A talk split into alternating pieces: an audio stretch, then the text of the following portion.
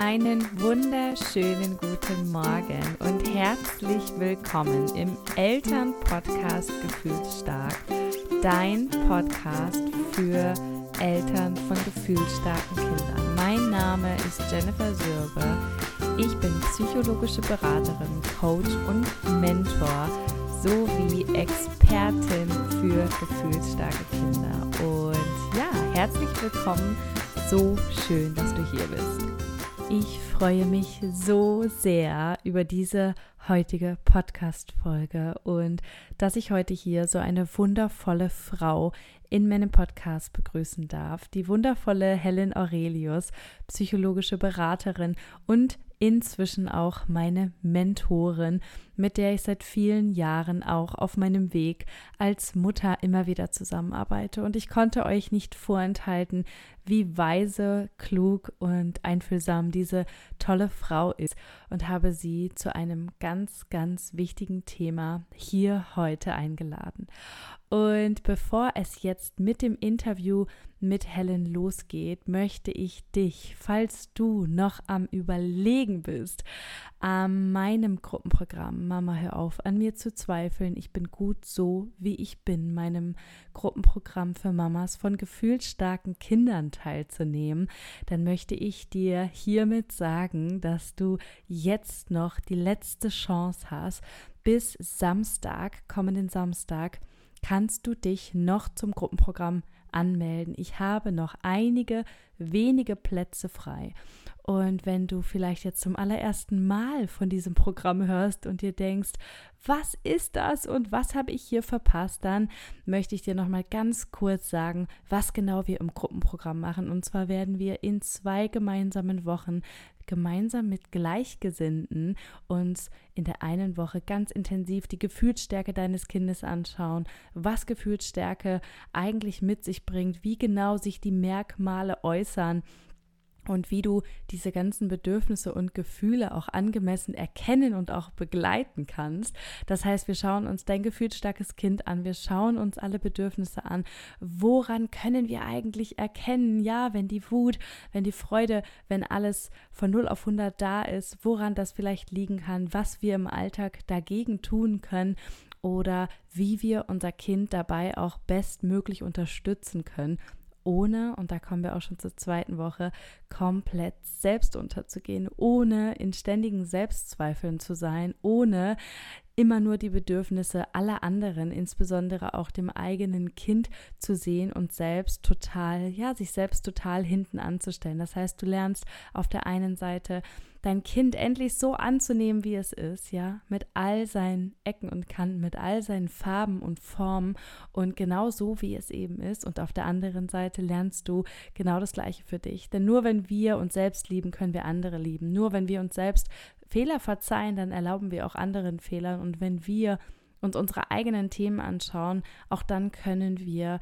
Kinder nur in ihren Gefühlen begleiten, ohne selbstständig getriggert zu werden. Und ich habe alle, meine Liebe, aber auch all meine Fehler, die ich in den ersten Jahren meiner Kinder gemacht habe, da reingepackt. Da steckt wirklich alles drin, was mir geholfen hat, raus aus den Selbstzweifeln, raus aus der Erschöpfung, raus aus dem negativen Gedankenkarussell und rein ähm, in die Freude, in die Leichtigkeit und vor allem in die Akzeptanz. Das ist so der größte Schlüssel, den du brauchst, wenn du einen Alltag hast, der ja jeden Tag einem Kampf gleicht und wo du viel nachdenkst, viel grübelst, viel traurig bist und immer wieder auch an die gleichen Punkte in deinem Leben kommst, dann solltest du unbedingt bei meinem Gruppenprogramm Mama hör auf an mir zu zweifeln. Ich bin gut so wie ich bin dabei sein und du findest alle Informationen hier unter dieser Podcast Folge und natürlich auch über meine Bio auf Instagram sowie auch meine Website www.jennifersürbe.de. Und jetzt freue ich mich auf das Interview mit der wundervollen Helen. Ich freue mich so sehr, heute meine erste Gästin hier im Podcast begrüßen zu dürfen. Und ich äh, bekomme immer wieder die Frage, Jenny, ich habe all das vorher nicht gewusst. Und ähm, ja, wie ist das mit all den kleinen Verletzungen in der Seele meines Kindes? Und ähm, was habe ich da schon angerichtet? Ich weiß, dass ganz, ganz viele von euch sich da riesengroße Gedanken drüber machen. Und wen hätte ich Besseres einladen können zu dieser Podcast-Folge, zu diesem wichtigen Thema, als die wundervolle Helen Aurelius, meine Mentorin. Und ähm, ich freue mich so sehr, dass du heute hier bist und stell dich doch super gerne auch einmal der Community vor. Ja, super schön, dass ich hier sein darf. Ich freue mich total und möchte ähm, jeden Zuhörer und jede Zuhörerin begrüßen. Ähm, so ein wichtiges Thema, dass wir uns damit beschäftigen, ja, hinzuschauen, ähm, wann passieren uns auch Fehler, wie gehen wir selber mit, mit Fehlern um, wann bereuen wir vielleicht Situationen und ähm, was passiert da genau bei unseren Kindern. Denn jede Situation, die nicht so läuft, wie wir es uns eigentlich dann vorgenommen haben, ähm, ergibt wieder eine neue Chance, es ja besser zu machen und auch unseren Kindern ja vorzuleben, ähm, wie gehen wir generell mit Fehlern um. Und auch das ist eine mhm. riesen Möglichkeit und ein riesen Lernfeld. Und ähm, ich glaube, das ist so der Leitstern für diese Podcast-Folge, dass wir ja wirklich ähm, es als Lernfeld sehen und nicht als ähm, ja, wir sind nicht gut genug oder wir haben ganz äh, schlimme Dinge angestellt oder angerichtet und mhm. es ist für immer alles vorbei. Und ich ähm, begleite ganz viele Eltern auf diesem Weg, nämlich in ihrer Transformation von diesem Zustand ähm, des relativ unbewussten Begleitens ihrer Kinder, oft auch Erziehung genannt. Irgendwie erzieht man halt einfach. Es machen alle, ähm, ganz viele Eltern starten so auch rein in ihre Elternschaft und merken dann, nee, stopp mal, was mache ich hier eigentlich? Ich, ich bestrafe mein Kind, ich, ich sehe richtig die Angst auch in den Augen meines Kindes, ich möchte eigentlich so gar nicht sein. Und ja, ich sage Sätze, die vielleicht ähm, meine Eltern auch zu mir gesagt haben, die ich nie zu meinen Kindern sagen wollte. Und dann kommt so ein Stückchen mehr Bewusstsein rein. Und ich begleite diese Transformation bis in, in diese ähm, ja, neue Richtung, dass wir ähm, richtig gut ähm, und bewusst wählen können und wirklich gesund, psychisch gesund, mental stark und auch äh, resilienzstärkend für unsere Kinder dann ganz liebevoll ähm, unsere Kinder gut begleiten können in einen guten und gesunden Start in ihr eigenes Leben. Und da gehört ganz viel psychologisches Wissen mit rein, aber auch Wissen über die Gehirnentwicklung und äh, natürlich auch über das Lernen unserer eigenen Geschichte. Wo kommen wir selber her? Was haben wir selber erlebt? Was ist Teil unserer Biografie? Und genau, da arbeite ich als psychologische Beraterin und Coach, selber in meiner Beratungspraxis online. Ich lebe mit meiner Familie auf Bornholm. Das ist eine kleine dänische Insel. Wir sind Freilerner, das heißt, meine Kinder wachsen ohne Schule auf. Und ähm, ja, wir haben ein sehr selbstbestimmtes, freies Leben hier, bisschen wie in Bullabü uns aufgebaut und eben auch äh, gestartet aus so einer Situation der Unzufriedenheit. Es war uns irgendwie einfach alles zu eng, alles zu ähm, ja, fixiert und wir wollten nicht ähm, unser Leben so ausrichten, dass ähm, es nur darum geht, wer, keine Ahnung, hat die meisten Autos in der Garage stehen oder wer das größere Haus und sich dann mhm. ja so sehr zu binden, auch ähm, finanziell und mit allem, was dazugehört. Und ähm, genau, haben dann eine Reise gestartet, sind da losgereist auf der Suche erstmal nach dem Ort, wo wir eigentlich sein könnten, wo diese Freiheit auf uns wartet. Und auch für mich war das eine riesige Transformation in meiner Elternschaft, ähm, dass ich gelernt habe, eben Bildung liegt nicht unbedingt nur an diesem Schulthema, sondern Bildung mhm. passiert überall und andere Länder leben das. Andere Länder haben das schon längst verstanden. Also ja, es ist auch äh, auch immer wieder interessant, sich die kulturelle Situation anzuschauen, in der wir uns gerade so befinden. Denn auch diese Art und Weise, wie wir denken, wie wir Kinder begleiten müssen, ist Art von kulturellem ähm, Werteverständnis. Und es ist einfach auch unterschiedlich. Es tut total gut, einfach von unterschiedlichen Blickrichtungen immer mal wieder auf Kindheit, auf das Thema Kindheit zu werfen und zu schauen, mhm. ähm, ja, wie viel ist da eigentlich unsere eigene Interpretation? Was sind da eigentlich unsere eigenen Ängste? Ja, dass aus dem Kind nichts wird oder dass ähm, wir in eine bestimmte mhm. Richtung drängen, dass wir selber die Erfahrung gemacht haben, ähm, dass wir ausgelacht wurden, ausgegrenzt wurden, warum auch immer, ja, weil wir ähm, vielleicht ja keine Ahnung, ähm, andere Klamotten anhatten oder zu einer anderen Schule gegangen sind und so weiter und so fort. Und diese eigenen Ängste wecken sich neu, wenn wir selbst Kinder haben. Es ist sozusagen wie eine Spiegelung. In dem Moment, wo wir vor unseren eigenen Kindern plötzlich stehen, sehen wir uns selbst wieder aus, einem, aus einer Zeit unserer eigenen Kindheit in unseren Kindern. Und es ist ganz wichtig, dass wir da nicht verschmelzen, weißt du, dass wir nicht mhm. unsere eigenen Ängste auf dieses Kind übertragen, was jetzt eigentlich die Chance haben sollte, ganz sich selbst sein zu dürfen, ohne irgendeine Schablone, die wir da drüber pausen und das mit uns verwechseln. Weißt du, wie ich meine? Hm. Das ist Teil der Konditionierung, die wir selbst auch erlebt haben. Hm. Und es geht zum Teil auch darum, für sich selbst zu entdecken, ja, was möchte ich eigentlich wirklich leben jetzt als Mama? Was möchte ich leben jetzt als Papa? Und was ist aber noch ähm, sozusagen ein unbewusster ähm, Glaubenssatz, den ich aus meiner eigenen Biografie her mit hierher mitgenommen habe? Und das ist super spannend. Ich, ich liebe diese Arbeit und es geht da auch ganz viel um das Thema Frieden schließen, wie wir äh, einfach diese innere Verbundenheit zu uns wieder dadurch zurückerlangen können und stärken können. Genau.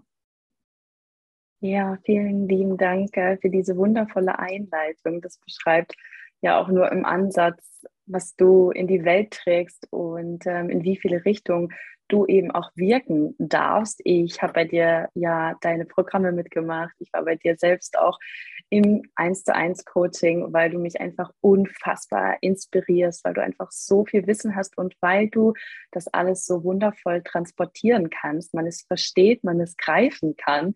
Und ich sage es ja auch immer wieder, ich habe von dir einfach alles gelernt, was ich über die Psychologie, über das Innere, über kindliche Entwicklung hätte lernen können. Und äh, das war für mich komplett krass, game changend, einfach das alles zu verstehen. Und ähm, danach hat sich natürlich auch mein Weg ähm, geebnet, mich selbst zu verstehen. Und das, äh, dazu hast du einen riesen, riesengroßen ähm, Beitrag geleistet. Dafür kann ich dir gar nicht oft genug danken.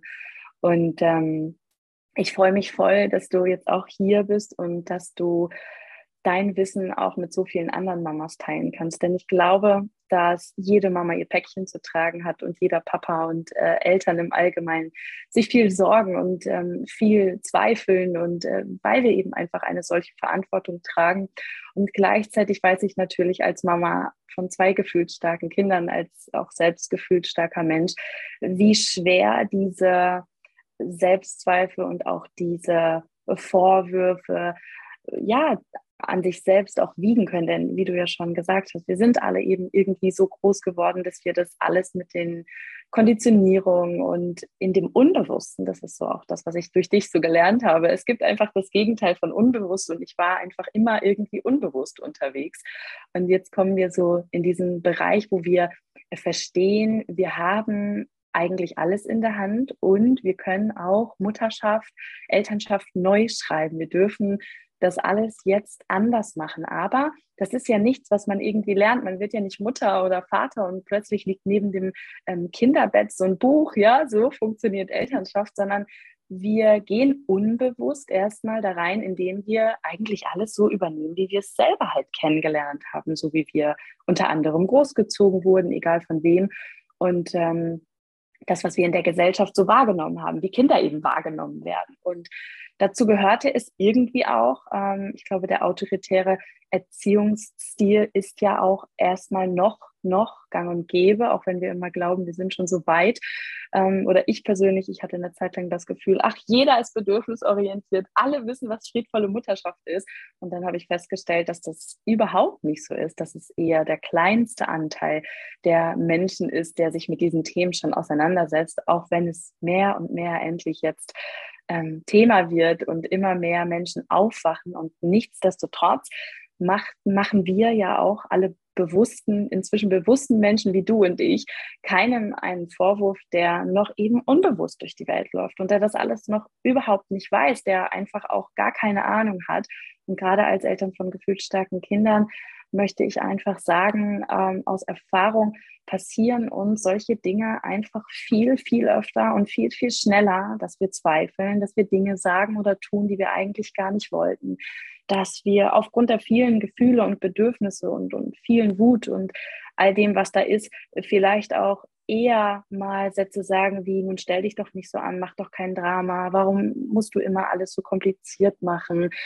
Kann nicht mal einfach irgendwas hier einfach sein? Also, dass wir dann auch irgendwie verletzende Dinge sagen, die wir eigentlich gar nicht sagen wollen. Einfach, weil wir am Boden sind, weil wir nicht mehr können, weil wir Monate nicht schlafen, weil wir Monate viele Tränen begleiten, weil ja, sich unser ganzes Leben einfach von heute auf morgen so krass verändert, eben nicht nur, weil wir Mütter sind oder Eltern, sondern weil unser ganzer Alltag plötzlich eben nicht mehr normal ist, sondern wir so viel Rücksicht nehmen müssen, da auf einmal so viele Bedürfnisse und Gefühle sind, die wir begleiten müssen und so viele Herausforderungen. Und dann kommt ja meistens noch dazu, dass wir so komplett allein sind irgendwie. Wir, ähm, ja, wir haben nicht viele Menschen im Umkreis, oft im Freundeskreis, sondern wir sind oft, ja, man sagt zwar, jedes siebte Kind ist gefühlsstark, aber irgendwie arbeite ich auch immer mit Familien zusammen, die mir sagen, ich bin allein, ich, niemand versteht mich, keiner kann das nachvollziehen. Und so wird der Druck immer größer und immer größer und irgendwann, ja, wir sind ja auch nur Menschen,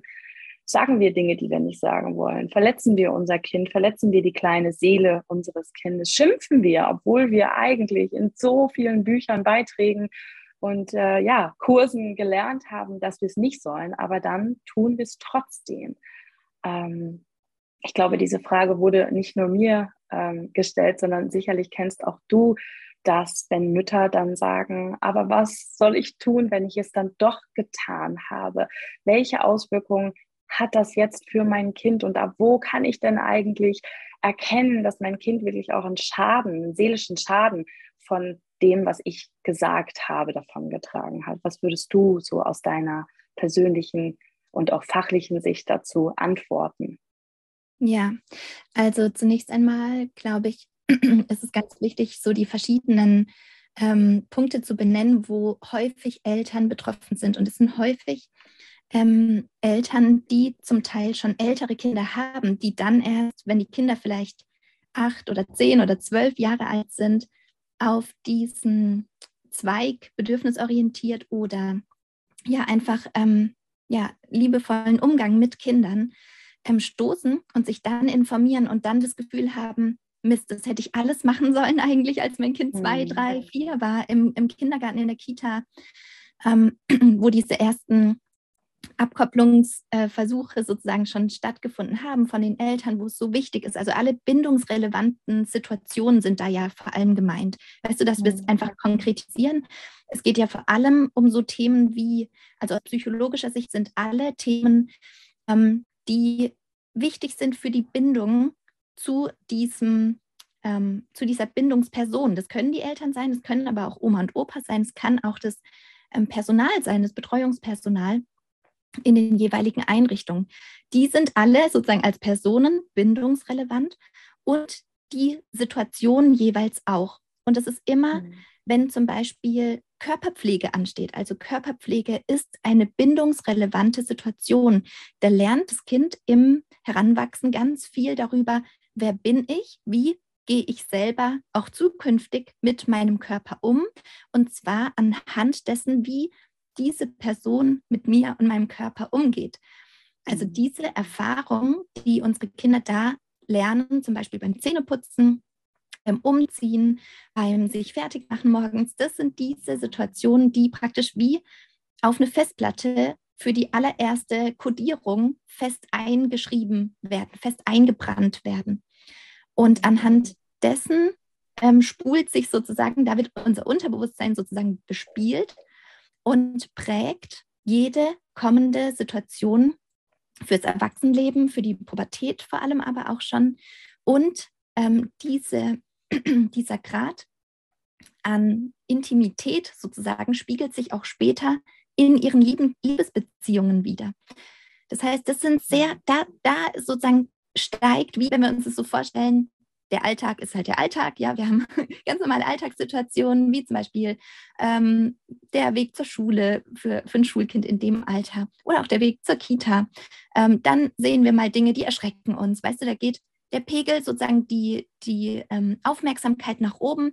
Wir fühlen uns mal kurz in Gefahr und dann hat der Körper ja dieses wunderbare ähm, ja, Modul sozusagen, dass er sich selber wieder auf den Nullzustand regulieren kann. Also wenn wir uns das wie so eine Grafik vorstellen, wie so ein Seismograph und der schlägt immer so auf einer Baseline aus, so im Nullbereich und dann passiert irgendwas, zum Beispiel am Abend Zähne putzen und das, da geht der Seismograph hoch sozusagen in dem Moment, wo sich das Kind vielleicht ähm, ja, sehr gezwungen fühlt, jetzt aber auch wirklich Zähne zu putzen. Und wir spüren alle den Druck. Wir wollen alle, unsere, dass unsere Kinder gepflegt sind, dass unsere Kinder eine, eine gute Gesundheit haben. Diese Dinge sind irgendwo für uns an, an unserer eigenen Wertehierarchie sehr weit oben und ist uns einfach sehr, sehr wichtig.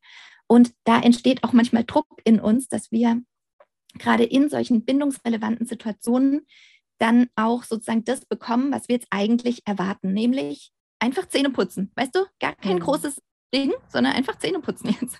Und ähm, genau, ähm, dann ist es oft so, dass wir vergessen, dass diese Situation jetzt gerade hier, es geht nicht einfach darum, funktioniert das Kind ja oder nein, sondern es geht darum, dass das Kind hier gerade ganz, ganz viel lernt, wie man mit seinem Körper hier umgehen darf. Also diese mhm. Situation, wo es um Körperpflege insgesamt geht, sind eine bindungsrelevante Situation und aber auch Situationen, wo es um die Nahrungsaufnahme geht, also Essen mit der Familie, wie gehen wir hier um mit Essen, ähm, was wird über Essen sozusagen gesprochen. Und interessanterweise, das haben ganz viele nicht auf dem Schirm, eine bindungsrelevante Situation fürs Kind sind die elterlichen Freundschaften. Also wie gehen die Eltern mit ihren eigenen Freunden um, beziehungsweise haben die Eltern überhaupt auch Freunde, die sie mental zum Beispiel auch unterstützen. Auch wenn es gar nicht vor den Augen der Kinder passiert, dieses mentale Unterstützen, ähm, ist es ein wesentlicher psychischer Erfolgsfaktor fürs Kind, wenn die Eltern über gesunde, funktionale Freundschaftsbeziehungen verfügen, weil diese Eltern statistisch gesehen eine stärkere emotion emotionale Stabilität haben und ähm, ihren Kindern auch vorleben, so funktionieren funktionale, und damit meine ich, also wir unterscheiden in der Psychologie immer zwischen funktionalen ähm, Beziehungen und dysfunktionalen. Und der Unterschied darin liegt ganz einfach gesagt darin, ob das Verhalten toxisch ist oder verletzend ist, also auch unter den Erwachsenen, auch zwischen Mama und Papa, ähm, oder egal in welcher Konstellation und aber auch unter den Freundschaften, die die Eltern pflegen. Und, ähm, mhm. und das ist diese Dysfunktionalität und die Funktionalität wäre, wenn es eine nährende Beziehung ist, also auch zwischen vielleicht dir als Mama und deinen Freundinnen oder deinen, deinen Freunden. Und nährend, das kannst du ganz gut, glaube ich, für dich auch erfüllen als Zuhörerin. Das sind solche Treffen, die man nicht macht, weil sie halt jetzt einfach absolviert werden müssen, weil man den Termin vereinbart hat und das jetzt einfach macht. Und ja, man, man würde sich vielleicht ähm, bei einem Treffen nicht so gut fühlen, man würde sich wie energetisch äh, geleert fühlen, so ähm, als würde einem die Energie weggezogen werden, als wäre es übelst anstrengend, sich mit diesen Menschen auseinanderzusetzen. Das ist dysfunktional. Funktionale Beziehungen sind immer nährend für die Seele, die bauen einen richtig auf. Das sind Menschen, die sprechen auch davon, dass sie an dich glauben, dass sie dich unterstützen, dass sie dich gut finden mit deinen Ideen, dass sie mehr wissen wollen. Die stellen so Fragen wie, erzähl mir mehr, weißt du? Wie hast du dann reagiert? Ähm, wow, das finde ich gar nicht so einfach. Und ich kann mir vorstellen, weißt du, wenn es auf die Gefühlsebene geht, ich kann mir vorstellen, das ist ähm, sehr anstrengend für dich. Oder war es so und dann praktisch wieder zurückspiegeln und so ein gesundes Ping-Pong-Spiel eigentlich ist. Aber ähm, es ist nicht, also es wäre dysfunktional, wenn ähm, da eben ja so, eine, so ein Machtkampf immer stattfinden würde oder ein Vergleichen andauernd ähm, oder wir das Gefühl haben, sobald ich was Positives erzähle, kommt der andere sozusagen mein Gegenüber mit ähm, irgendwas was, was mich dann irgendwo kränkt und verletzt, wo, wo ich den Verdacht habe, hm, macht er das absichtlich, um irgendwie mhm. mir ähm, zu signalisieren, er hat doch was Besseres da, äh, praktisch ein besseres Angebot gehabt oder ja, also immer wenn es ums Vergleichen so sehr geht. Ähm, und das ist zum Beispiel eine bindungsrelevante Situation, wenn unsere Kinder uns in Beziehung, also in Relation mit anderen Erwachsenen, zum Beispiel am Telefon hören. Da merken wir das auch an unseren größeren Kindern, die machen die Ohren ganz, ganz weit auf. die hören mit großen Augen und Ohren zu. Um was geht es da jetzt? Und die wollen auch öfter mal wissen, was, was, was ist so schlimm? Was, was hat sie gesagt oder so? Ähm, genau. Das sind bindungsrelevante Situationen und auch, wo es darum geht, so richtig tief sich zu entspannen. Also wenn das Kind am Abend eigentlich herunterfahren soll, sich entspannen soll in Richtung Schlaf, diese komplette Schlafens, ähm, Schlafen-Gehen-Situation ist eine enorme bindungsrelevante Situation jetzt fürs Kind, direkt sozusagen. Und mhm. diese ganzen Situationen, ähm, aber auch wenn es Konflikte gibt, das ist noch ein wichtiger Parameter, den ich mit reinnehmen muss, wann immer es Konflikte gibt in der Familie, egal wen das betrifft, also auch wenn es die Eltern betrifft und die Oma betrifft oder die Geschwisterkinder untereinander oder den Papa mit einem Kind, immer wenn es Konfliktsituationen gibt, das sind bindungsrelevante Situationen, wo auch schnell sozusagen die Gemüter ähm, mal kippen, weißt du, wo man mhm. schnell auch merkt, shit, jetzt habe ich genau dieses Wort, was ich nicht mehr sagen wollte, vor meinem Kind gesagt oder ich habe vielleicht sogar zu meinem Kind etwas Beschämendes gesagt. Also um diese Situation geht es ganz konkret.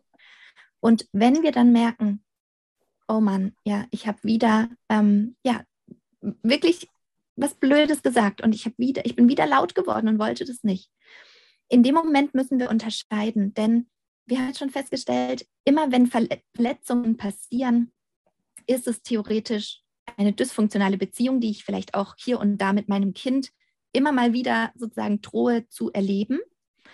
Und dann ist es wichtig, dass wir in der Termino Terminologie von Verwundung sprechen, dass wir verstehen, und das hat mir am Anfang auch total gut geholfen, selber zu verstehen, ähm, dass da tatsächlich eine kleine Verwundung innerlich stattfindet. Also auch unsere Seelen, auch unsere Psyche und auch die kindliche Psyche kann sich hier sozusagen eine Schürfwunde holen, eine kleine Verletzung zuziehen durch Dinge, die unsere Kinder sehen, erleben, ähm, einfach nur beobachten als dritte Person, aber natürlich auch, wenn sie direkt involviert sind. Und jetzt muss man sagen, nicht jede Situation, die so eine Verletzung ähm, auslöst, ist eine Verletzung in der Psyche oder im emotionalen Erleben des Kindes, die für immer bleibt. Das ist die gute, die gute Nachricht an der ähm, ganzen Thematik. Es richtet eine Verletzung an, ja. Und da müssen wir wirklich auf das Verhalten des Kindes auch schauen.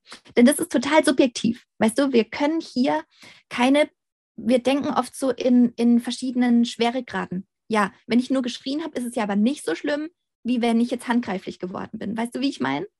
Mhm. Ähm, wir unterscheiden in so, und wir, wir ähm, wie sagt man, wir gaslighten uns auch selbst damit, dass wir praktisch etwas, ähm, dass wir unsere eigenen Taten sozusagen oder, oder Verhalten, ähm, dass wir das so ein bisschen runterschrauben und so sagen, ja, okay, es war jetzt nicht so gut, aber es gibt ja auch noch viel schlimmere Dinge, weißt du so? Daran denken wir manchmal, wir können so einen Schweregrad ausmachen, aber der Schweregrad der Verletzung beim Kind lässt sich immer nur subjektiv durch das Verhalten des Kindes bestimmen. Also wir müssen unsere Kinder beobachten. Dazu brauchen wir Einfühlungsvermögen, unsere eigenen Spiegelneuronen, die uns hier zurückspiegeln, oh, guck mal, jetzt ist wirklich, ja, mein Kind verletzt in dem Moment. Es hat was beobachtet, mhm. es ist irritiert. Und da reicht es natürlich von Irritation, Rückzug wäre ein Zeichen ähm, oder ganz offensichtlich, ähm, dass es wirklich weint, dass es einfach traurig ist, dass es auch sagt. Ähm, und das ist eher ein, das ist ein sehr positives Zeichen, wenn es sich öffnen kann natürlich, wenn, wenn die Gehirnreife auch so weit ist, dass sie das verbalisieren können, mit drei auf jeden Fall, mit drei, vier, ähm, könnten sie theoretisch, wenn sie den Wortschatz dafür haben, wofür wir auch zuständig sind, ihnen dabei zu helfen. Ja, bist du traurig? Ähm, fühlt sich das an wie ein ganz großer Druck auf deiner Brust? Oder wo fühlst du das dann in deinem Körper? Ich fühle das hier im Bauch, das fühlt sich so eng an. Oh ja, ist das Wut? Nee, es ist eher nicht Wut, es ist einfach ich finde find es so traurig. Ah, dann ist es Trauer vielleicht. Ja, ja, ich bin traurig. Weißt du, so eine Art von Dialog, das können wir mit Dreijährigen, mhm. Vierjährigen auf jeden Fall führen. Und das ist schon Teil, ehrlich gesagt, das ist schon Teil der Versorgung dieser Verletzung. Das ist der allergrößte Teil dieser Versorgung. Denn in dem Moment, wo wir bemerken, da ist eine Wunde, verstehst du, kommt unser Bewusstsein mhm. mit rein und unser Kind ist nicht mehr alleine. Und das ist ein riesen Fortschritt. Ähm, praktisch, da gibt es Untersuchungen dazu von Kindern, die psychische Verletzungen erfahren. Ja, zum Beispiel jetzt Mama und Papa streiten und die schreien sich wirklich an. Und das Kind, die denken vielleicht, die Eltern, das Kind schläft schon und es hört aber alles mit. Und am nächsten Tag sozusagen stellen wir fest, anhand dessen, was das Kind erzählt, okay, sie oder er, er hat einfach alles mitgehört.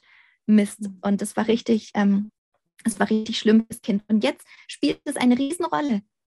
Merken die Eltern das so praktisch aus dem Augenwinkel? Ja, okay, das haben die gehört, aber hm, jetzt machen wir mal einfach so weiter, als wäre nichts gewesen. Haben diese Kinder auch in dritter Linie keinen, dem sie sich anvertrauen können? Und da geht es jetzt nicht darum, ähm, sozusagen ähm, dass sie das jemandem erzählen und die dann eingreifen, sozusagen, sondern es geht nur jetzt aus der Sicht des Kindes darum, können die das mit jemandem teilen, ja oder nein? Sind die in dieser Situation allein gelassen? Praktisch machen die sich, machen die genau dieses Thema mit sich selbst gerade das aus? Haben die jemanden, der sie begleiten kann? Oder sind sie damit alleine? Und immer wenn sie alleine gelassen werden und nicht begleitet werden in so einer Situation, dann können Sie alleine diese Verwundung nicht schließen. Sie können sie nicht versorgen.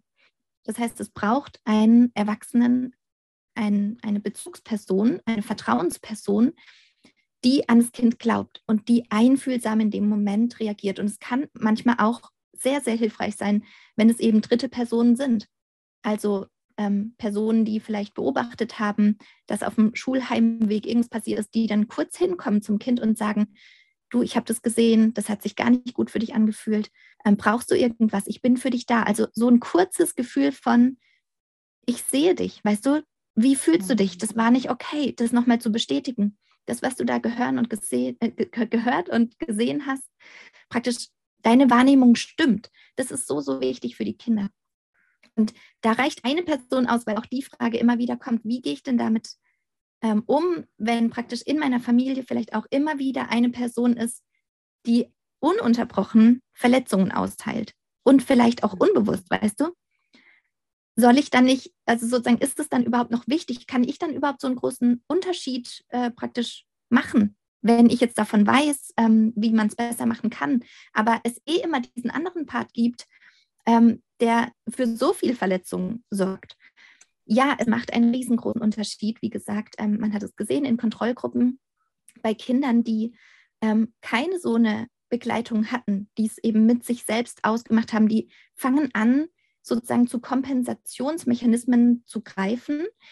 Ähm, und das sehen wir, dass diese Verhalten sich auch im späteren Erwachsenenleben praktisch forttragen. Also die isolieren sich zum Beispiel selbst, weil sie weil sie diese Erfahrung gemacht haben. Sie wurden damit allein gelassen. Es kommt eh niemand, der mir dabei hilft. Und dieses mhm. ähm, Gedankengut brennt sich so tief ein, dass sie später bei Konflikten, und vielleicht können wir das ähm, unter anderem bei uns selbst auch beobachten, dass sie dann so reagieren, dass sie sich selbst in Konflikten sofort zurückziehen und sich selbst sozusagen isolieren, mit niemandem darüber sprechen, auch das Gefühl haben, was soll das denn auch bringen? Weißt du, was soll das denn bringen, jetzt mit Leuten darüber zu sprechen? es wird ja eh keiner kommen, es wird eh keiner da sein, der mich so auffangen kann. Aus dieser Wunde heraus, dass sie diese Vorerfahrung gemacht haben, dass sie nicht begleitet wurden, dass da tatsächlich niemand war, der sie überhaupt auch begleiten konnte. Denn das ist ja auch eine Fähigkeit, die man einfach auch üben muss, weißt du? Eine mhm. Fähigkeit, die auch in uns erstmal wachsen darf. Und damit will ich sagen, es gibt Situationen, die sind per se manchmal tatsächlich auch traumatisch.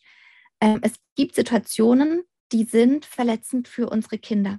Aber nicht aus jeder verletzenden Situation wird ein Traumaerlebnis sozusagen. Also nicht jede Situation davon bleibt eine Wunde, bleibt eine Verletzung, sondern wir erleben verletzende Dinge. Und jetzt kommt es darauf an, wie gehen wir damit dann auch eben um. Und wir haben die Möglichkeit, diese Situation, auch wenn vielleicht inzwischen schon viele Jahre vergangen sind seit dieser Verletzung, wir haben immer die Möglichkeit, diese alten Wunden ähm, neu sozusagen zu versorgen. Und es geht nicht, indem wir die neu aufreißen oder die neu triggern. Das, das denken wir ganz oft auch im Erwachsenen-Kontext jetzt für uns. Wenn wir bemerken, wow, wir haben auch Kindheitsverletzungen, weißt du so, manchmal hört man dann so Dinge von manchen vielleicht aggressiveren Coaches, weißt du, da musst du noch mal richtig dich reinfühlen in dieses blöde Gefühl und so weiter. Was da passiert, ist eine Retraumatisierung, also ein noch mal schlimmer machen von dem eh schon blöd erlebten und, und ähm, erlebten, was damals schon verletzt hat. Das wird wieder verletzen. Also es geht jetzt darum, eigentlich viel mehr einen Raum zu schaffen von Sicherheit, einen Raum zu schaffen von Öffnung, von Vertrauen. Und das kann meistens ja nur mit anderen Personen im, im Miteinander passieren, in der direkten Begegnung.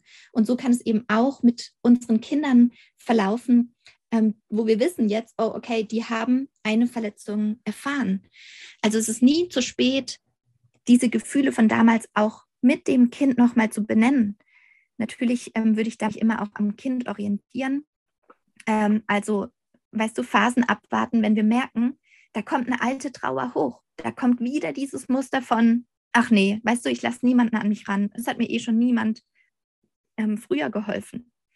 Ähm, dass wir da praktisch daraufhin eben Einfühlung schenken und sagen, ähm, Mensch, erinnert dich das an was? Weißt du, gerade wenn sie älter sind, unsere Kinder, mhm. Erinnert dich das an was aus dem Kindergarten vielleicht oder ähm, mit deiner allerersten richtig guten Sandkastenfreundin sozusagen. Hast du da so, schon mal sowas erlebt? Hat es damit was zu tun? Und unsere Kinder, die haben noch diese Verbundenheit. Die haben diese, dies, dieses Gefühl, diese Intuition, ja, das ist es, oder nee, Mama, das ist jetzt völlig der falsche Dampfer, weißt du so? Ähm, das ist auch okay. Aber sie merken, es ist uns nicht egal.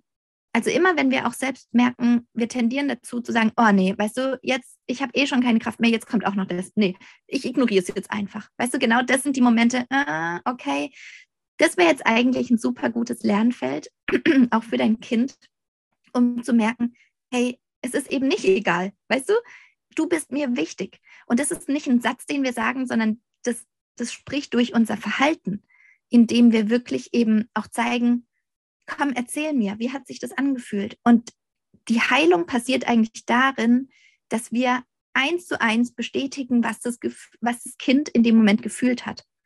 Das ist ganz, ganz wichtig. Oft haben wir das Gefühl, weißt du, das Kind ist traurig und wir sagen dann, Mensch, da bist du traurig. Und je mehr wir praktisch da reinreiten und noch sagen, ja, und es war so schlimm und erzähl mir, was war noch alles schlimm und oh Gott, oh Gott, dann wird das Ding immer größer. Aber das Gegenteil ist der Fall. In dem Moment, wo unser Kind erlebt, hier ist ein Erwachsener, der ist komplett in seiner Sicherheit. Den kann gar nichts hier umwerfen. Der steht felsenfest emotional vor mir. In dem Moment passiert eben nicht, dass sich die Wellen aufwiegen und alles noch viel schlimmer wird und ein Riesendrama sich entfacht, sondern unser Kind merkt emotional, ich kann mich an diesen Erwachsenen anlehnen. Da ist die starke Schulter. Da ist mein Leuchtturm, der mir hier den Weg zeigt und der hat keine Angst vor den Gefühlen, vor denen ich vielleicht als Kind aus kindlicher Perspektive manchmal auch Angst habe, ja, diese große Tiefe von Trauer zu spüren oder diese große Wut, dass ich irgendwas nicht machen konnte, was mir eigentlich als Kind vielleicht so wichtig gewesen wäre. Weißt du, wenn wir uns da reinversetzen, dann spüren wir auch noch mal viel stärker. Aus Erwachsenensicht sind es oft so Dinge, die wir so abtun. Ja, mein Gott, ich will auch viele Dinge, weißt du so, und kann viele Dinge nicht machen. Und ähm, bagatellisieren das so ein bisschen unseren Kindern gegenüber.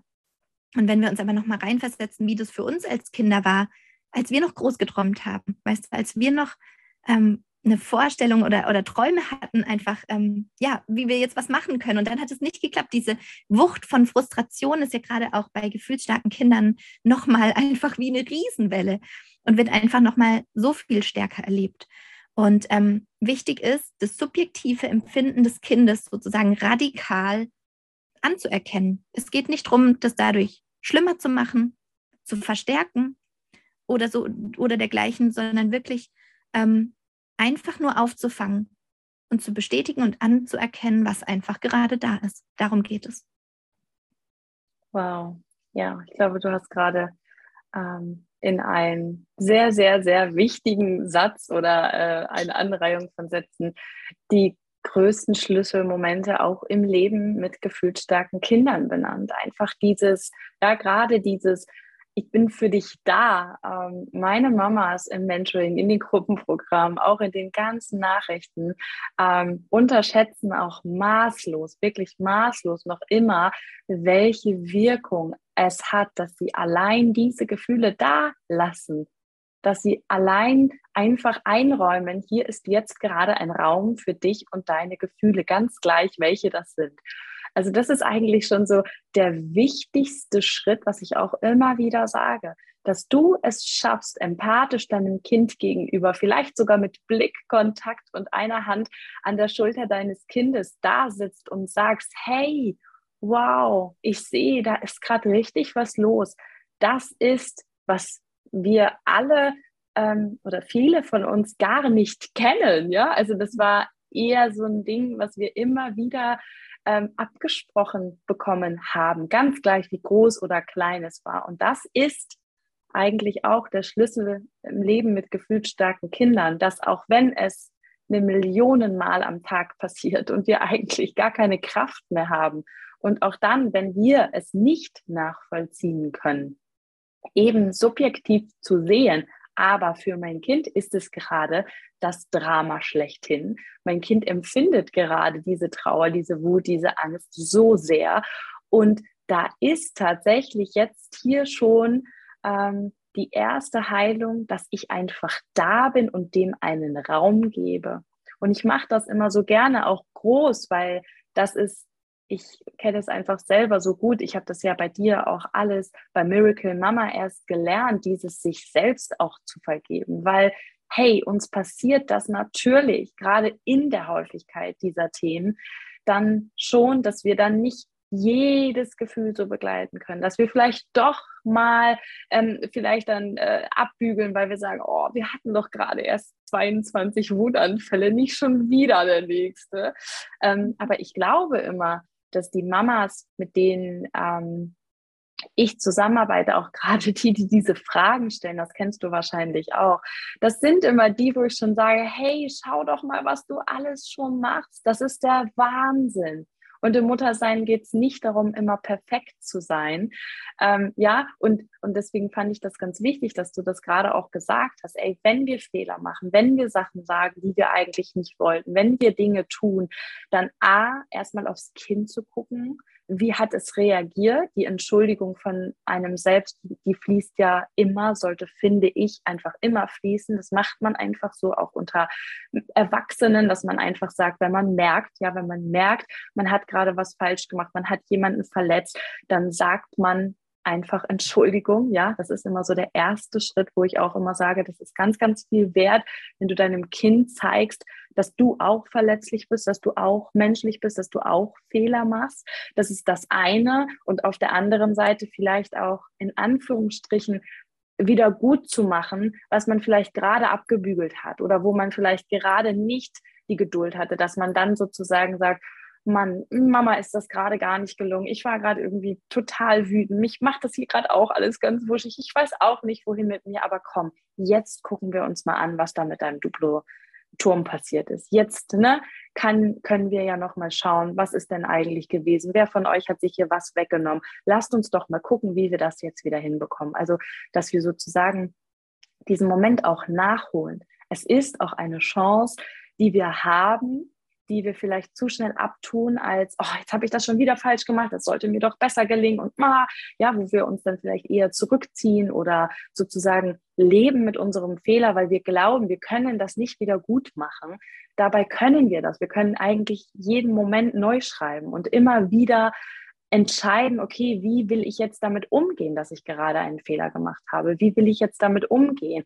Und ich bin ja sowieso auch immer ein Freund davon, ähm, dass wir auch mal bei uns gucken, ja, als allererstes auch, okay, wenn mir das nicht so gut gelingt, wenn ich das alles nicht mehr friedvoll begleiten kann, wenn ich mehr schimpfe, als es mir eigentlich lieb ist, dann darf ich auch bei mir mal gucken, was brauche ich denn jetzt eigentlich? Weil scheinbar, ja, habe auch ich irgendwo unerfüllte Bedürfnisse und kann jetzt eben nicht mehr die Mutter sein, die ich gerne sein möchte.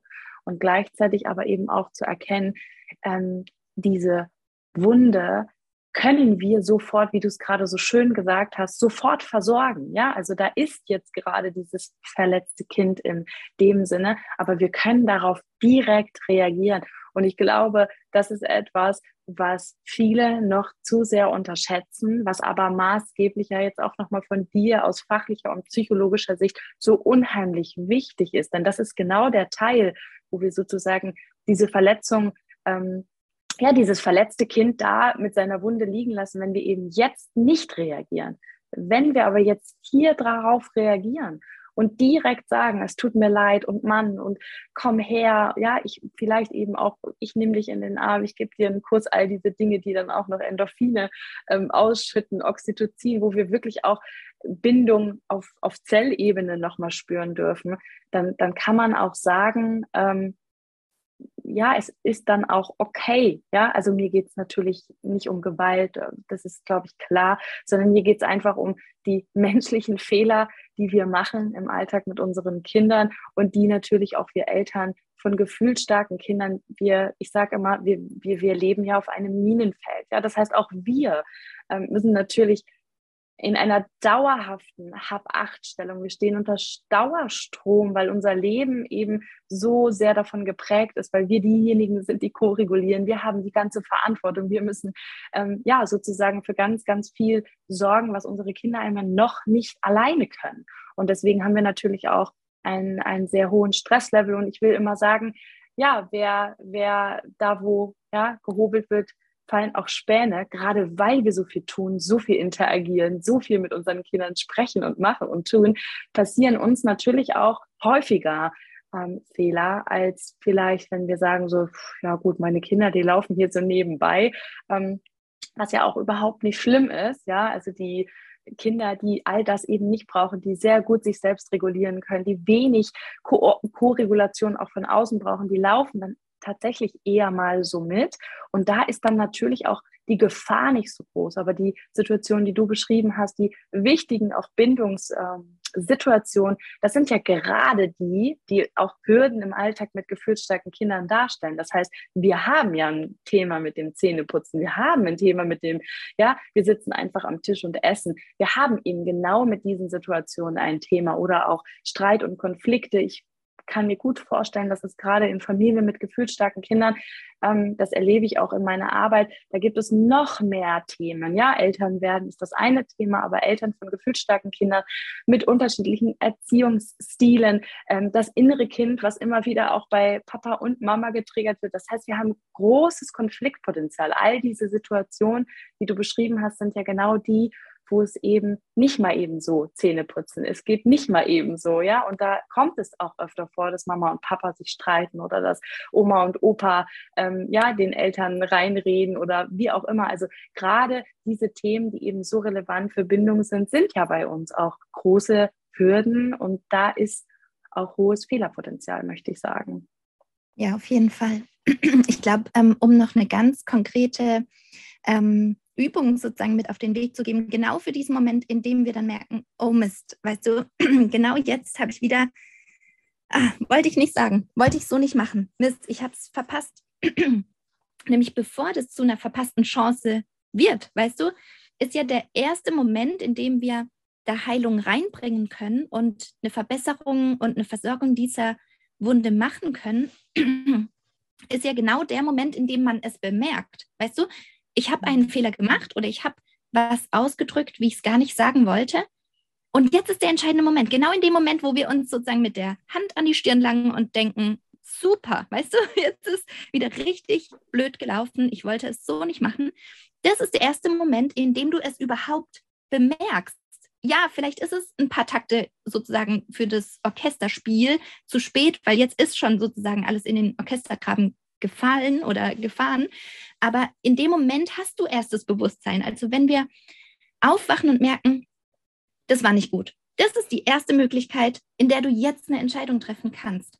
Und es gibt ähm, so drei kleine Schritte, die mir total geholfen haben, zu verstehen, ähm, es ist das ist jetzt an sich noch kein Fehler, weil jetzt war alles unbewusst bis zu diesem Punkt, weißt du? Aber es ist jetzt ein Fehler, wenn ich es jetzt schon merke und trotzdem nicht handle. Weißt du, wie ich meine? Dadurch entsteht ein Fehler, den ich jetzt auch mit viel Bewusstsein jetzt gerade mache. Nämlich mich zu entscheiden, ja, ich lasse es einfach, keine Ahnung, ist eh egal, sondern dann eben zu entscheiden, okay, jetzt habe ich es gemerkt, jetzt kann ich handeln. Und das allererste, was jeder von uns immer wieder machen kann, unseren Kindern gegenüber, ist eine Selbstauskunft zu geben.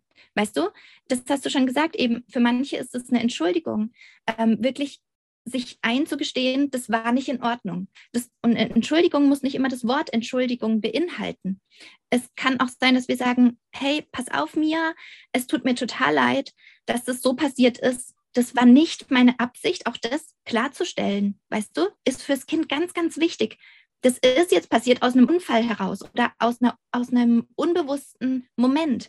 Ich hatte gerade erst letztens eine Situation mit meiner Tochter, ähm, dass ich eine Entscheidung getroffen habe, die sehr wichtig für sie war, was praktisch unser Haustier betrifft. Und ähm, sie, ich habe ihr noch nicht Bescheid gesagt gehabt. Und durch Zufall hat sie es woanders her aufgeschnappt, sozusagen, also von, ähm, von ihrem Papa, der das in einem Nebensatz dann gesagt hat, weil er dachte, ich habe das ja schon kommuniziert. Und sie dann total sozusagen überrumpelt war und enttäuscht war, dass ich ihr das nicht gesagt habe über ihre allerliebste Lieblingskatze bei uns.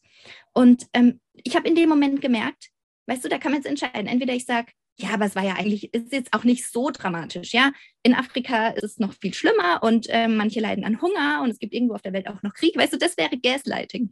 Aber in dem Moment zu entscheiden, stopp, ich sehe ja an ihrem Verhalten, dass es sie gerade verletzt. Was, was passiert wohl in ihrem Gehirn? Weißt du, es wird nochmal unterstützt. Ich, ich, bin, es ist, ich, bin, ich bin nicht wertvoll genug, als dass man mich auf dem, auf dem aktuellen Stand hält. Oder ich, ähm, ja, ich, hm, es ist unwichtig, was ich dazu denke oder meine Meinung ist nicht wichtig. Das sind in dem Moment alles Glaubenssätze, die sich jetzt drohen, sozusagen auszuschreiben. Und in dem Moment, wo man aber merkt, stopp, da ist jetzt die, diese Verletzung, auch wenn es so minimal ist und ich das Gefühl habe, es kostet so viel Kraft, mich da wieder einzufühlen, das dann auch noch aufzugreifen und so weiter. Es ist so, so wichtig für ein gesundes Mindset, was wir unseren Kindern weitergeben. Und was ich immer ähm, mache, sind diese drei Schritte, ähm, auf Englisch heißt es Rewind, Redo and Repeat. Und das sind drei Schritte sozusagen, die mich nach diesem, okay, das war jetzt echt nicht ähm, so gut, dass ich das so gemacht habe. Ich hätte ihr erstmal Bescheid sagen sollen, aber es war auch nicht mit Absicht. Ich wollte es ja nicht vor ihr verheimlichen, weißt du, sondern der Zeitpunkt war für mich noch nicht da, dass ich es ihr ganz in Ruhe sagen kann. Und das sind alles Gedanken, das ist wichtig für sie in dem Moment zu hören. Und es ist wichtig, dass wir das unseren Kindern dann auch sagen pass auf, es tut mir leid, dass du es jetzt so sozusagen indirekt erfahren hast. Ich wollte es dir nämlich selber sagen. Aha, das, ist, das sind alles wichtige ähm, Schritte sozusagen über die Selbstauskunft, die wir unseren Kindern mitgeben können, damit wir das einfach richtig stellen. Und ich sehe, du bist jetzt traurig. Weißt du, die Gefühle ähm, praktisch trotzdem auch ähm, in dem Moment, wo wir eine Selbstauskunft tätigen und praktisch unseren Standpunkt einfach ähm, erklären, ähm, und eben sagen, Mensch, es war keine Absicht, dass ich jetzt mit der Zahnbürste, weißt du, an eine Stelle gekommen bin, an den Wackelzahn oder keine Ahnung, also auch in anderen Situationen, es war keine Absicht oder ja, das tut mir echt leid, oh, das tut jetzt weh und ja, komm, wir gucken mal, darf ich mal reingucken, blutet es? Ah, nee, es blutet nicht. Mensch, ja, meinst du, weißt du, wie können wir jetzt weitermachen? Sollen wir mal kurz eine Pause machen? Komm, ich halte dich mal kurz. Weißt du, dass, dass das an, an vorderster Stelle steht und dass wir aber auch unsere Selbstauskunft damit einfließen lassen oder auch sowas wie zum Beispiel, wir merken vielleicht, man müsste sich jetzt drum kümmern, aber man hat eben aufgrund seiner unbefriedigten Bedürfnisse gerade wirklich keine Kapazität. Manchmal ist es ja wirklich so, dass wir auch, ähm, oder dass viele Eltern, die wir begleiten, einfach auch nah an diesem Rand zur starken Erschöpfung stehen. Und das darf man nicht ähm, ja, auf die leicht Schulter nehmen. Und auch wenn wir vielleicht gerade jetzt in dem Moment, weil noch zwei andere Geschwister da sind und wir die versorgen und verpflegen und weißt du, dann anderen Ablaufplan erstmal jetzt geplant haben. Ähm, und wir vielleicht dann einfach fix und fertig sind an dem Tag, dass wir trotzdem diese Selbstauskunft tätigen und sagen, ich sehe, dass dich das verletzt hat. Ich weiß, dass dir das so, so wichtig ist. Du bist traurig, ich sehe das und so weiter und so fort.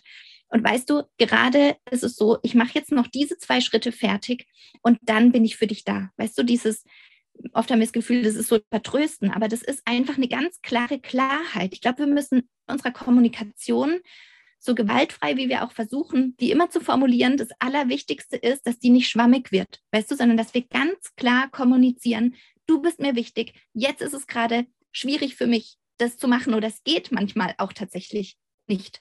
Und wir machen das, aber sobald wir zu Hause sind, das ist mir wirklich wichtig und ich verschiebe vielleicht was anderes, weißt du, dass wir einfach ähm, auch zeigen, es wird diesen Raum der Heilung geben. Es wird die, der Moment kommen, an dem wir uns dann darum kümmern, auch wenn es unmittelbar, weil das ist, was viele betrifft, weißt du, man ist so in seinem Zeitablauf drin und man hat halt auch nicht immer die Zeit, bei jeder kleinen Verletzung immer sofort alles stehen und liegen zu lassen. Aber auch das finde ich voll wichtig in der Selbstauskunft ähm, zu transportieren und zu sagen, ich bin dann für dich da. Und natürlich kann man ältere Kinder sozusagen, die haben eine viel längere ähm, Aufmerksamkeitsspanne, wo wir sagen können, du, wir machen das in zehn Minuten. Weißt du, bei, bei kleineren Kindern ähm, ist es wichtiger, unmittelbar zu reagieren. Einfach so für die, für die Einordnung, weil die eben nicht ähm, sozusagen das, was dann später passiert, mit damals noch verknüpfen können. Einfach aufgrund ihrer Gehirnentwicklung. Da ist es wichtig, dass wir relativ unmittelbar dann auch reagieren. Aber trotzdem, wenn es manchmal nicht anders geht, finde ich wichtig, das in aller Klarheit zu kommunizieren, dass wir das auf jeden Fall noch machen und dass mir das wichtig ist, auch wenn ich es jetzt gerade nicht kann. Und dann zurück zu, dieser, zu diesen drei Schritten. Praktisch Rewind bedeutet ja zurückspulen, weißt du, so nochmal, okay, nochmal Stopp.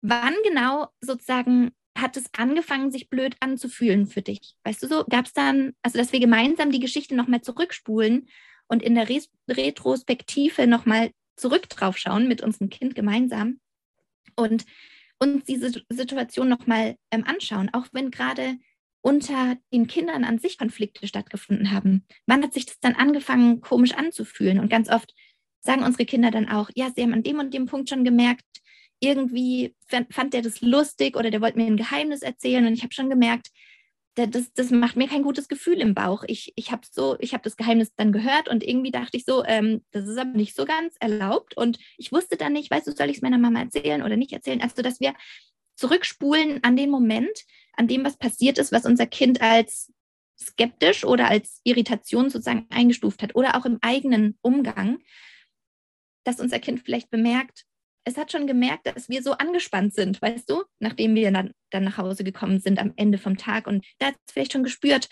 alle sind irgendwie nicht so gut drauf. Weißt du, das wären so Sätze, die unsere Kinder sagen würden. Ab einem Alter von fünf, ähm, sechs, im Vorschulalter ähm, und Grundschulalter, dass sie ähm, mit uns zusammen zurückspulen können. Und das Ding ist, wenn wir das sozusagen in unserer, in unserem Dialog, in, in dieser Beziehung, die wir miteinander haben, gedanklich zurückspulen, geht unser Gehirn nochmal mit in diese Situation rein. Und jetzt ist das Wichtigste, wir wiederholen damit ja die Situation und jetzt bringen wir die Heilung mit rein und erfragen ganz konkret, wie hättest du es dir denn gewünscht? Weißt du, was wäre denn ein gutes Verhalten gewesen? Was hättest du eigentlich in dem Moment gebraucht?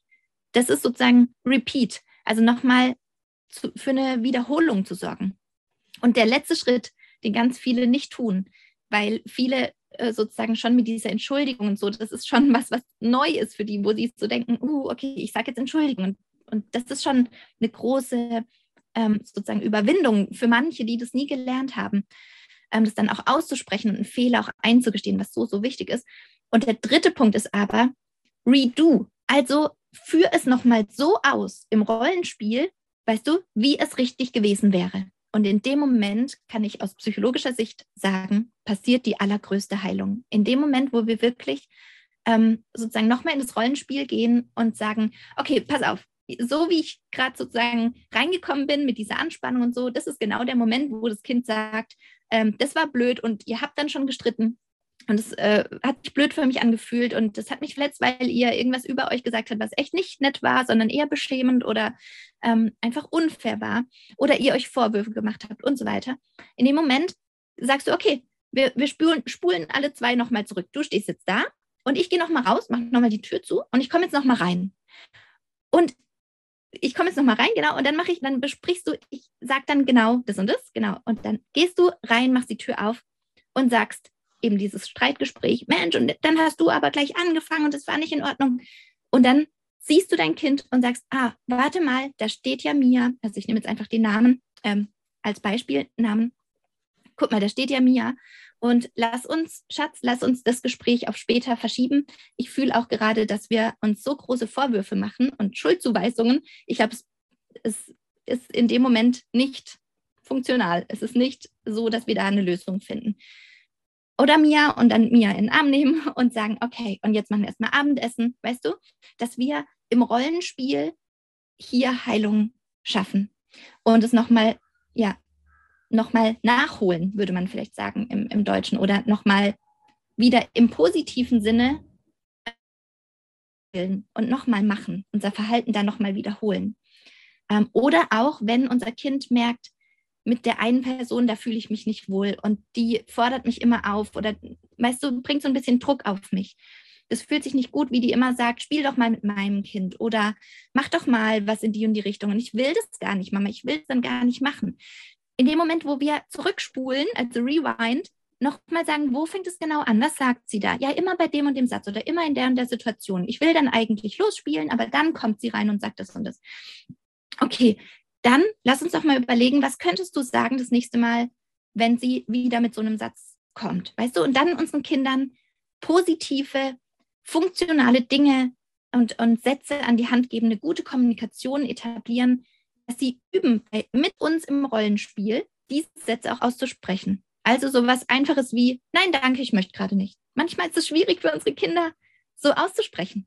Oder, das ist lieb gemeint, ähm, ich habe jetzt gerade einen anderen Plan. Und dann soll unser Kind das auch uns gegenüber sozusagen einmal sagen. Also ich bin jetzt die und die und ich komme jetzt wieder und sage, du, jetzt, weißt du, üb den Druck aus. So, ich, ähm, ich bin jetzt mal die und sage wieder, du, jetzt spiel mal mit dem und dem. Oder jetzt mach doch mal oder irgendwas. Die Oma oder keine Ahnung, mit wem solche Situationen vielleicht öfter vorkommen ist dein Teller leer oder ich weiß auch nicht. Und dass wir dann diese Sätze unseren Kindern an die Hand geben und sie so weit stärken und sie durch diese Übung, durch dieses Repeat, dieses Wiederholen stärken, sich selbst zu erleben, indem sie es schon tun. Weil dann kann das Gehirn darauf zurückgreifen, aha, so wäre es richtig gewesen, so wäre es richtig gut. Und da geht es jetzt nicht darum, unser Kind zu konditionieren, ja, und irgendwie zu dressieren und zu sagen, hey, wir haben es doch jetzt schon mal geübt in dieser Übung zu Hause im Trockenen. Jetzt musst es auch, du musst es jetzt auch abliefern. Weißt es geht nicht um Performance, es geht nicht um darum, dass das Kind dann das abspult, sondern es geht um innere Resilienz, um diese Widerstandsfähigkeit. Und Kinder können nur so resilient sein, wie ihre Eltern ihnen vorleben, was Resilienz bedeutet. Weißt du? Indem sie eben sagen, mich schmeißt hier nichts um und ich bin für dich da. Und wir üben. Und jetzt haben wir gemerkt, so war es blöd. Zack, wir spulen nochmal zurück, ähm, spulen die Tonspur nochmal zurück und dann, was wäre denn besser gewesen, wenn wir nochmal eine Möglichkeit hätten?